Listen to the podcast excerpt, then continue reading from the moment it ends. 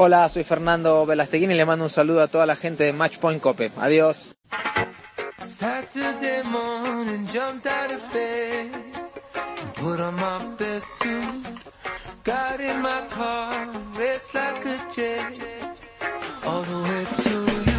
Pues es un placer contar con la visita de uno de los jugadores más queridos del circuito World del Tour. Es argentino, de Bahía Blanca y se llama Miguel Lamperti.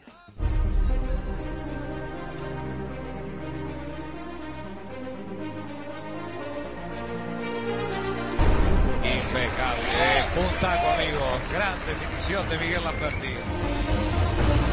Increíble, increíble. Clase A. La gente empieza a gritar como loca.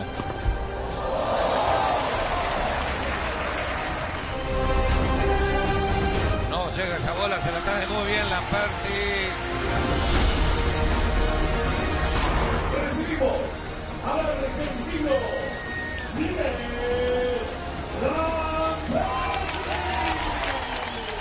Miguel Lamperti, ¿qué tal? ¿Cómo estás? ¿Qué tal? Buenas tardes a todos. Eh, bueno, encantado de, de que me hayan invitado a esta gran radio y bueno, a compartir una tarde con ustedes. ¿Cómo va este inicio de temporada?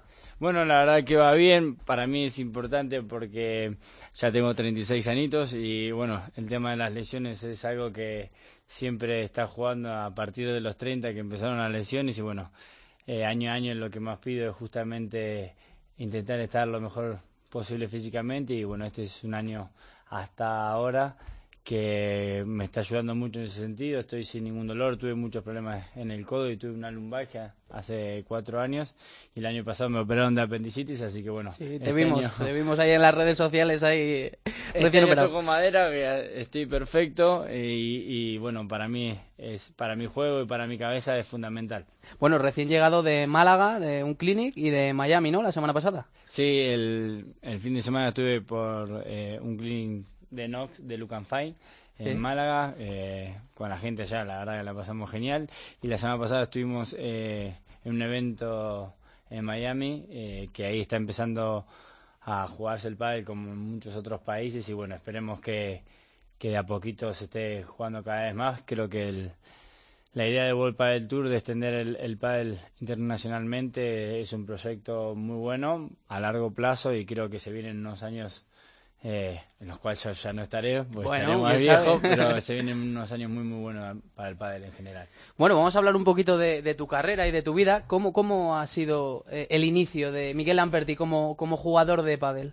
Bueno, yo jugaba al, al baloncesto en mi ciudad, en Bahía Blanca, eh, de chiquito, de los 5 a los 13 años, y bueno, en el 92, que fue donde había más furor en Argentina, en los años 90, en el 92 pusieron una pista de pádel en, en mi ciudad, en el club donde yo jugaba, en Pueyrredón, que no me olvido más, y bueno, después de cada vez que terminaba de jugar, yo estaba como 9, 10 horas por día jugando al baloncesto, imagínate 11 años, no tenía nada que hacer, solo el colegio, me quedaba siempre pegándole contra la pared y pegándole contra la pared solo y me metía siempre que faltaba uno, era el típico molesto que, que estaba pidiendo. El típico comodín, ¿no? Sí. Que estaba siempre para jugar. No, el molesto más que más que comodín porque eh, me tenían y siempre que faltaba uno me, me, me metía y bueno, hay un montón de anécdotas que hoy vivo de mucha gente que me ayudó en esos en esos años que para mí es fundamental y por eso siempre que puedo ayudar a alguien lo ayuda porque por eh, mi situación económica de chiquitos, eh, nací en una familia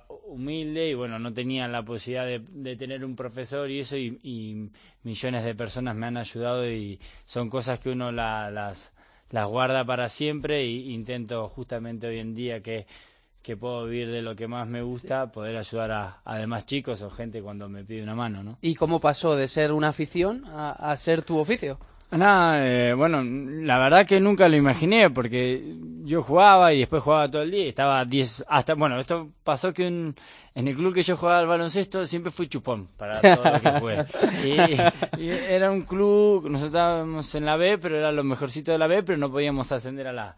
Pero claro, yo tiraba todas, todas, me la Entonces, hubo un día en un partido importante, como el club tenía la mentalidad de que tenían que jugar todos los jugadores, pero como a mí nunca me habían sacado, ta, ta, faltaban cinco, no me olvido más, porque faltaban cinco minutos, íbamos perdiendo de tres puntos, y en una tac tac, hace así, el, técnico hace cambio, yo jugaba con la 11. Y claro, ni miré porque nunca... Y eh, hace la 11. Y digo, ¿cómo? Y claro, era yo que tenía que salir, no entendía nada.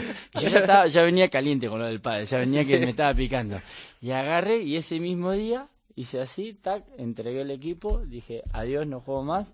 Y al pádel. Y al padre. Y al pádel así. Es como que ya me venía picando mucho y es como que fue una... Me acuerdo siempre de mi entrenador que fue muy amigo, que era un fenómeno. Y claro, es como que se dio que tenía que dejar de jugar al baloncesto para empezar al Sí. pádel. Ahí empecé sin ningún tipo de, de pensamiento de nada. Jugaba todo el día, jugaba descalzo. Yo nací en la misma ciudad que Juan y Mieres. Sí. Y bueno, ahí estábamos con el enano, bueno, enano porque era muy chiquito él cuando empezamos, y estábamos todo el día jugando, jugando, jugando, y después empezaron los torneos de menores. Y me acuerdo que empecé a competir también en mayores, que las personas me invitaban a jugar, porque no tenía para jugar, y, y nada, n- en verdad no gané ni un torneo al principio, jugué con todo diferente, pero después en un año ascendí de sexta categoría, que es la primera categoría inicial allá, a primera, todas y terminé ganando el máster de, de primera. así fue un año. vaya salto. Sí, Sí, sí. en el 92 fue de locos. Entonces ahí es cuando me di cuenta que. Y la gente y todos me, me dijeron que, que más o menos que se me daba. Que te bien. tenía que dedicar Claro, a eso, que- vamos. que- que- entonces ahí empecé a competir en menores. Bueno, fui muchas veces campeón provincial, campeón nacional, campeón internacional. Sí. Eh, gané en todas las categorías. Y, y ahí empecé a, a- hasta el 95, que fue la primera vez que jugué por un Vulcan en mi ciudad para jugar primera profesional. Sí. Que me acuerdo que jugué contra mi entrenador de hoy en día, se llama Severino Iesi, que me cagó a palos. y no, no me lo olvido. Y bueno, allá a partir del 96 empecé a competir, a viajar con, empecé con Juan y Mieres. Sí. Lo que pasa que tuve la suerte eh, en el 97, al tercer torneo que, ju- que juego con Juani, pues nosotros jugamos previas y todas esas cosas, Sí. pero igual ya nos iba muy bien. Y al tercer torneo me llama Guille Demianú, que estaba número 15 de, de- Del de- ranking. del ranking. Nosotros estábamos 130, recién habíamos empezado y estaba yendo demasiado bien. Pero es que era, fue una posibilidad de locos que no la pude desaprovechar. Y empecé con Guille. Y bueno, ahí le ganamos, me acuerdo, en el primer torneo a Díaz Velasteguín, que era Matías Díaz con Vela. Sí. Y ya fue todo creciendo. Entonces cada vez, eh, yo soy de Bahía Blanca, que a 700 kilómetros de Buenos Aires. Viajaba a todos los torneos. Y en el verano trabajaba en mi ciudad, en una heladería, me acuerdo, para juntar dinero para jugar. Para los viajes. Para los viajes, sí. Y bueno, y, de a poquito, cada vez mejor. El 99 fue un año muy, muy, muy bueno para mí, eh, que terminé parejas dos de Argentina con Matías Díaz y me dieron un premio revelación del diario Clarín, que fue justo cuando al- a Diego Maradona le dieron eh, un premio al deportista del siglo. Sí. No sé si lo han visto alguna vez, que él dijo la famosa frase, la pelota no se mancha. No sé Ah, si sí, sí, sí, escuchado. sí. Bueno, en esa fiesta estuve yo con Diego, ¿eh? todo emocionado, que fui con mi hermano y bueno, ahí fue un sueño. Y ahí en el 2000 eh, vino la crisis grande, grande de, de Argentina. Entonces yo estaba estudiando, estaba en la universidad y, y- y me viene a ver un señor de, de Girona, justo con Juan y en un torneo que ganamos, con Juan y Mere ga- Sí. ganamos un torneo y para, para venirme a vivir aquí al 2000, 2001. ¿Con cuántos años, cuántos años tenías cuando Eh, viniste a España? 2001, el 2000 son 14, tengo 36, 22. 22 añitos. Claro, y bueno, ahí me encontré medio así, le comuniqué a mis padres y bueno, eh, yo estaba en tercer año de la universidad, estudiaba por estudiar, porque no era, por supuesto que no era lo mío. Y ahí ya con el, con, con el contrato y con los billetes en mano, eh, desapareció. Así que para mí fue un palo muy, muy grande, eh, fue muy triste porque yo perdí el- el- ese semestre de estudio y no sabía qué hacer. Así que ahí me fui a, a trabajar, me fui a Buenos Aires, Sí. Sí, y es- yo jugaba para Spin, que el, el dueño es- fue como mi segundo padre y trabajé en la fábrica de, una fábrica de palas Ajá. eh, eh, con ello y, y daba clases y llegué a un club de Argentina llamado Buenos Aires Top, que fue como mi otra casa y, y conocí al que hoy en día es mi mejor amigo y que es como mi segundo papá, que es eh, el peladito Pensa y, y bueno, ahí empecé a jugar ya directamente ahí, quedé número uno de Argentina con Marcelo Pérez. Sí. Ya algunos ya se habían venido para aquí, Juan y eh, Juan Martín, eh, todo, esa e- era la época que Reca Nerón era el número uno. Sí. Y bueno, en el 2002 quedamos número uno en Argentina y en un torneo de invitación en Brasil llamaban a los número uno de, de Sudamérica, de Argentina, de Chile, de Paraguay, de todo ahí. Sí. Y fuimos y bueno, fue una locura porque me enamoré de Brasil, de las brasileñas. De Brasil y de sus gentes, ¿no? Sí, De me Brasil. enamoré de todo, vamos. Fui, jugamos el torneo, salimos campeones y cuando terminamos el dueño del club me dice, Miguel, ¿quieres quedarte? Te consigo clases y, eh, y claro, yo venía ahí de Argentina que estaba en la crisis, qué sé yo. Cosa regular y allí. boom, me fui para allá y viví el 2003, 2004, 2005 y, 2000, y mitad del 2005, eh, bueno, donde fui número uno casi todos los años. me- lo que pasa, bueno, fue un espectáculo. Lo que pasa es que impartía clases, daba nueve horas de clase por día, ganaba el 90% de los torneos, Sí. era un espectáculo, la verdad. Eh, pero en el 2005, en enero, ju- junté un dinero muy bueno en, en Brasil y cuando llegué eh, me compré mi primer coche. Anda, mira. Sí, todo feliz y contento, qué sé yo. Eh, voy con mi padre, lo compro y me tenía que volver a Brasil, pues yo estaba de novio ahí.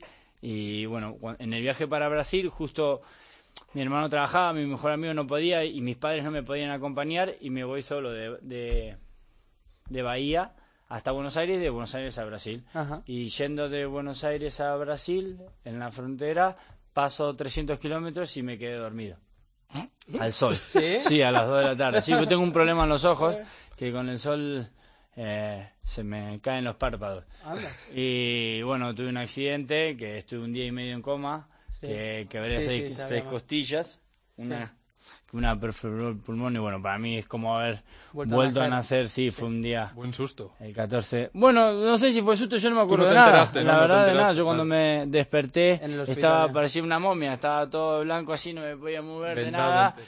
Y bueno, lo peor que justo, bueno, había una, una costilla que había perforado el pulmón y había podía haber muerto al mismo al otro día, pero bueno, por suerte el padre de, de mi exnovia que se arrepiente Sí. de haberme salvado eh, me, lle- me llevó a un médico amigo. que no lo escuche esto, ¿no? Sí, sí, lo escucho. sí, me dijo, me dijo, tranquilo que yo no amara nunca muere. Me dijo. Es que era su niña y era una nena. Eh, y nada, ahí me salvé. Tuve cinco, eran seis meses y me recuperé en cuatro meses y pico. No del todo, por eso una costilla no, no cerró bien. Y bueno, después tuve la peor desgracia que mm, en agosto, eh, el 24 de agosto, eh, perdí a mi madre, que eso fue lo más Marca. duro de mi vida, sí. Y cuando perdí a mi mamá, ahí es como que eh, dije que era el momento para dar el salto a España, porque ah, siempre fui muy familiero y quieras que no. La familia Ah, tira mucho. Sí, país, Brasil. Argentina tenía Sí. una hora y media de vuelo, no, no era nada para mí, podía volver. Y bueno, cuando perdí a mi mamá, pensé que era el momento justo para dar el paso para, para viajar a, a España, que era donde estaban todos los mejores aquí, donde ya el circuito estaba muy bien y a mí me daba esa cosa de, yo sabía que me podía ir más o menos bien porque eran los mismos que siempre había jugado, más todos los españoles. Así que bueno, en el 2006 vinimos con Chico Gómez, que nosotros Sí. éramos número uno de Brasil ahí, eh, dos meses. La verdad que fue un espectáculo, porque jugamos como no sé cuántos partidos de pre previa, en todos entramos y en el primer torneo hicimos una semifinal. Me Ajá. acuerdo en, en Madrid. Y ahí cuando terminé, me, me invita Mariano Lasaís para jugar en 2007. Para mí fue también una sorpresa, Un halago. Y bueno, dije, mira, 2007 me vengo. Me vine con la ayuda de mi mejor amigo, me dio 20 palas de su marca, un Sí. bolso negro así gigante y caí aquí en, en Villaviciosa de Don, en Sí. un club, se llama Villa Padel, que, fue, que es el club de, de, toda la, de toda la vida de que llevo aquí. Y vivo, sigo viviendo en el mismo lugar donde empecé, ¿Dónde en empezaste? Villa. Y nada, eh, a partir de ahí todo fue demasiado bueno porque al, al tercer torneo tuve la suerte con Mariano de llegar a una final. Eh, ganamos el primer partido a unos chicos de Barcelona y en octavo le ganamos a Recanerone y en cuartos a Malacalza Graviel, que eran pareja Sí. 5, en semi a Mati y a Chema, que eran pareja 4, y llegamos a la final. Me acuerdo de que en la final cuando llegamos me- no tenía ropa. Así que me tuve que, que lavar la camiseta porque no tenía. Sí, un señor me ayudó mucho que se llamaba Rafa Rafa Méndez de, de Shutec, de una, de una inmobiliaria, Rafa Suárez, y bueno, eh, gracias a él también eh, eh, tuve la posibilidad de, de ya empezar a, a viajar sin la sin la locura en la cabeza de a ver si conseguía llegar para, para el viaje, ¿no? Claro. Que me ayudó muchísimo y cuando llegué a la final esa, al tercer torneo, la verdad que todo me cambió porque ahí me cogió Head, Eh, me, ofreció un patrocinio ya con dinero, eh, bueno, y, Y ya se ven las cosas de otra y manera, ahí ¿no? ya todo, todo, Todo fue sobre ruedas. todo cambió, la verdad que todo cambió porque después a, a mitad de año ya Mariano se estaba por retirar, era un fenómeno, pero ya tenía 38 casi y él quería irse y empieza a jugar con Mati Díaz Sí. a mitad del 2007. Y bueno, tuvimos la suerte de que ese mismo año, el primer torneo hicimos una final, terminamos jugando el máster, eh, vamos, el 2008 fue espectacular, y el 2008 tuve un ofrecimiento muy muy bueno de Fabregas Sport, que fue Sí. un, un contrato parecido a lo que tengo hoy, de que es total. Y bueno, a partir del 2009 empecé con Nox. Con Nox. bueno, hoy en día Aquí sigue estoy más que, más que agradecido, ¿no? Es como, es como mi familia también, en mi empresa me veo muy involucrado, la verdad que me tratan como un hijo. Y acá estoy luchando a ver si puedo ganar un torneo. Que sí, hombre, que sí, que sí, hombre. Bueno, ya está, está- están por aquí David Oyer y Dani Sanz, eh, compañeros. eh, preguntas para, Yo para quería Miguel. preguntarle a Miguel qué es lo primero que le, lo primero que te llamó del pádel, aunque nos has- por lo que nos has contado de cómo dejaste el baloncesto, no sé si es que no hay sustituciones en el pádel.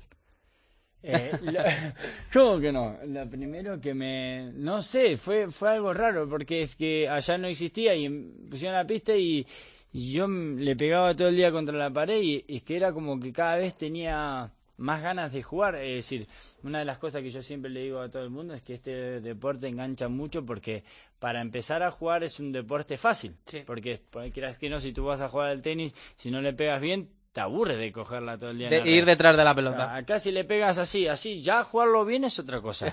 Y acá como todos se piensan que juegan bien, eso también es bueno. Y después es un deporte que pueden jugar hombres, mujeres. Mayores, tiene pequeños. algo que es espectacular. Un deporte que pueda jugar un padre e hijo, creo que no existe cosa más linda en el mundo. Sí. Es la verdad. satisfacción de yo veo muchas veces y, y muchas historias tengo de que el, el padre ver a su niño mejorar y que eh, acompañarlo y jugar con él y jugar con su mujer o su novia que aunque es complicado jugar con la pareja pero eh, es- tiene, yo creo que tiene muchos muchos beneficios este deporte y, y creo que es un deporte fácil para empezar aunque claro después tiene su su complicación como todo no Miguel, ¿qué le falta? ¿Qué le falta? Estás hablando de, de las cosas buenas que tiene el, pa- el pádel, pero ¿qué le falta para que acabe de, pe- de pegar el petardazo a nivel eh, mundial y acabe de... de Algo en común que creo que pensamos todos es solamente la televisión. Ya. Por supuesto, o sea, hay deportes que creo que tienen no tienen ni el 50% de aficionados que tiene el pádel, pero tiene televisión. Eh, no sé cuál es el motivo ni la causa por lo cual no está la tele, pero en, en cuanto la tele la televisión llegue es que tiene todo para hacer. Hoy en día, bueno, te, te digo estos datos por mi jefe, el dueño de Nox, que maneja todos los datos. Dos millones novecientas mil personas están hoy en día practican pádel. Imagínate que es En todo el un mundo. número en España. En España. Imagínate Mm. que es un número que no existe, es una locura. Entonces, si a eso le. Imagínate que tenemos la suerte de estar acompañado por un programa de televisión fijo, semanal o diario, Claro. o dos veces por semana, o que se pueda retransmitir en vivo. eh, Vamos, sería una locura. Sería Yo muy- creo que ya es una locura el pádel aquí. Lo que pasa que es una locura aquí en España. Ahora tiene que Dar el salto a nivel internacional. exactamente. Claro, porque es raro que no sea un deporte olímpico, porque hombre, sin querer desprestigiar ningún deporte, que el tiro al plato, por ejemplo, sea un deporte olímpico y el pádel no se hace raro. A eso te que eso era lo que justamente te quería decir, sí, por supuesto. Entonces, pero tiene que tener una cantidad de países eh, eh, participantes para que eso y hoy Claro, no lo tiene. Claro. Entonces, es un deporte nuevo. Yo he ido a, a Londres y no tenía ni idea. Y es un- en Londres es lo mejor que puede pasar con el clima que hay y con el dinero que hay, que el pádel no funcione es, es increíble, ¿no? Claro, no puede ser. Llueve todos los días y la gente tiene dinero, el- juegan unos deportes que, que es de lo loco, sin, sin desprestigiar, son deportes muy raros. Sí. Y el pádel es muy bonito, sabes que verlo en vivo todavía hace- es mucho más bonito. Mucho más la bonito, tele. sí. Porque, claro, cuando la ven en la televisión, ves una cámara sola y decís, joder, qué fácil que es. Por eso que siempre Sí. que lo vemos por la tele decimos, ah, pero eso es fácil, sale, está. Y después en vivo es otra cosa. Pero claro, por ahí un partido de tenis. eh, lo ves con nueve cámaras, que ves el movimiento de Federer, cómo pega una derecha, un smash, y aquí hay solo una cámara, entonces no Claro. puedes apreciar la velocidad en la que jugamos o los movimientos o las jugadas. Mm, Oye, ¿qué manías tiene Miguel Lamperti en pista? A ver, cuéntanos que yo- me han contado alguna, pero quiero que Muchas, nos la... tiene pinta de tener muchas. Cuéntanos. Tengo, tengo muchísimas. Primero he de decir que soy un fanático de lo que hago aparte. Eh, entonces yo lo vivo, lo vivo mucho. En verdad, es, siempre digo que es el deporte que elegí, el que amo y yo lo vivo intensamente como el primer día. Tengo mil manías. Eh, siempre me baño antes de jugar, sí o sí, nunca después. Eh, tengo que entrar con el pie derecho. Beso el anillo de mi mamá. Eh, también, también el tatuaje, tatuaje. que tengo. Y me ato las zapatillas antes de empezar. Esas son algunas. Me han contado una que no has dicho y tiene que ver con tu entrenador y su cabeza. Ah, la pelada. Que cuéntalo, cuéntalo, ¿qué, qué? No, que el, el- mi entrenador es un personaje. La es un fenómeno. Y bueno, he tenido, tener, he tenido la suerte de tener grandes entrenadores. Tuve siete años con Maxi Castelote, que aparte fue mi amigo. Y después estuve con Carlitos Pozzoni, que me he reído increíblemente. Y bueno, cuando uno coge afinidad así, confianza. Y bueno, a mí Severino me da mucha confianza. Me, me es muy bueno entrenar con él, me siento muy cómodo y siempre cuando voy a jugar el partido Le tocas la calva. para que me dé suerte le toco la pelada al enano. Me descojona. Oye, tú que eres del Madrid te gusta mucho el fútbol, eso lo hacía Ronaldo con Roberto Carlos. Es me verdad. acuerdo. ¿En serio? Antes Sí, de, empezar los partidos, Sí. creo que le dabas tú un beso. Sí, le daba un beso. Yo, yo soy de, yo soy mucho de de confiar en esas cosas, de pensar en esas cosas. Por ejemplo, Supersticioso. sí, soy muy, muy. Yo me acuerdo con, con Maxi también que teníamos mucha mucha química, mucha comunicación. No sé, yo le chocaba las manos por punto por ahí seis, siete veces y después me miraba en la tele y digo, pero ¿qué cojones estoy haciendo? ¿Para qué le chocaré tantas veces la mano? Pero no que no me di cuenta. No de te das cuenta, en caliente, ¿no? No, no, ni loco. Y el enano es, es cábala. Y oye, y fuera del pádel, ¿qué aficiones tiene Lamperti? Además del fútbol, que eres reconocido futbolero y madridista. Sí, soy fanático del Madrid. No me pierdo nada. Bueno, yo entreno todos los días, más o menos de las nueve y media, diez hasta las dos, de, dos y media de la tarde. A las tres sí o sí tengo que ver Deportes 4. Ah, mira. No hay, ma- no hay manera. Nuestro ¿eh? jefe Manolo Eh, estará orgulloso. Amigo de la uno- unos, unos grandes. Es que si me lo pierdo un día me muero. Y después tengo que reconocer, soy fanático de la que se avecina. Así Ah, que después bueno, tengo que ver a Amador también. Después tal vez me tiro una siestita, una horita, porque ya estoy viejo y Ah. me estoy cansado. Y bueno, una de las cosas que más me gusta es, es estar con amigos. Me gusta mucho juego al póker. Sí, eso jugar te iba a preguntar por ahí, porque- Sí, vamos a decir ya. me, me encanta, me encanta. Juego al póker hace varios años y bueno, de, de 7 a 10 más o menos, de 7 a 10 y media, porque también el dueño de- del casino soy amigo, mi exnovia trabajaba allá y bueno, es como mi otra casa también. Y bueno, siempre que puedo, me dan los tiempos, voy, voy a jugar al póker. Y me gusta ¿Qué mucho quieres los más, de, deportes. de- de mesa abierta o de torneo? No, no, no, torneo no juego. ¿Mesa abierta? Sí, sí. Toma, se nota los que tenéis pasta, Sí, ah, macho, ¿eh? no, no, es que a mí me gusta ir y me gusta retirarme cuando quiero. Voy Claro. tranquilo, yo voy a la tarde, me tomo un zumito, tranquilo, tac, o por ahí ceno y después ya estoy. Y después si tengo que estar con a una... Ahora estoy soltero, así que bueno, bueno, mi amiga y eso, nos vamos. y- Nunca se sabe lo que se puede claro. lo que se puede encontrar uno, Sí, ¿no? pero más que nada, mm, eh, como te dije hoy, eh, en la pérdida de mi madre me cambió mucho la mentalidad y, y por ahí me gusta, disfruto mucho el día a día, me gusta hacer las cosas que me gustan sin hacer mal a nadie y, y nada, la verdad que yo, soy feliz viviendo así como, como vivo. También perdí a mi papá hace dos años y bueno, eh, hoy tengo la posibilidad de, vivir de lo que más me gusta, cosa que jamás en mi vida lo, lo, lo imaginé ni lo pensé y, y nada, eh, para mí disfrutar la vida al día a día es lo, fundamental. grande. Nos, decías que habías sufrido muchas lesiones en tu carrera, sobre todo de, de tobillo, el tema del accidente.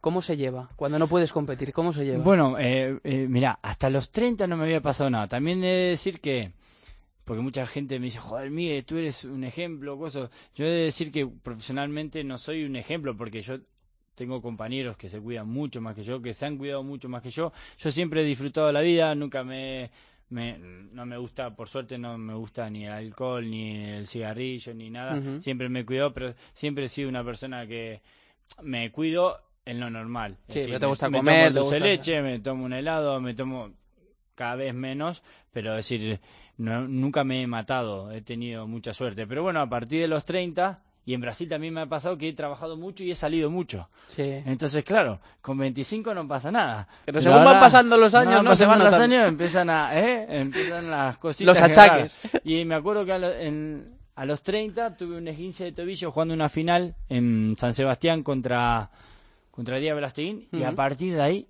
me empezaron todos. Un año el tobillo, después tuve en el 2010 una lumbalgia que fue un horror.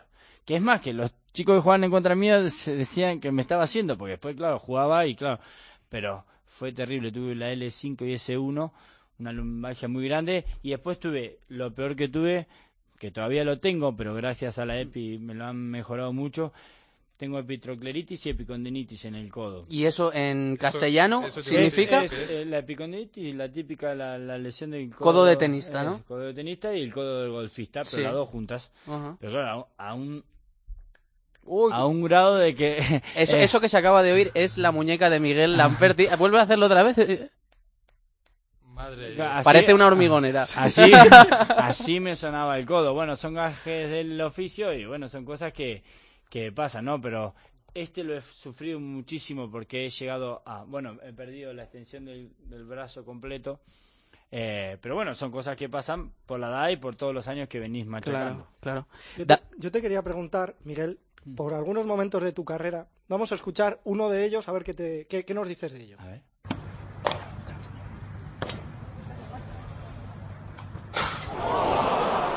Ah, Eso- del- eso que hemos el escuchado paletazo a- es como suena un golpe en un ojo de un rival. Sí, bueno, fue la verdad que me, me pegué un susto bárbaro. Fue en Barcelona, eh, creo que fue el año pasado, ¿no? En 2000... Algo más. 2013, Un par de el años. 2013 puede con, con Maxi jugando los octavos contra Gilbert Bainad, justo ahí en Barcelona. Encima, justo este grandote, dos metros y pico, le vengo a pegar al más grandote, mira el más chico. Nada, me tiran un globo muy alto y justo cuando voy a pegar se me, se me sale la, la cuerda y claro, es que yo, yo ni lo vi. Es que yo vi solo cuando, el- cuando recién se cogió de la mano. Yo ni vi salir la pala, así que imagínate se habrá ido con velocidad.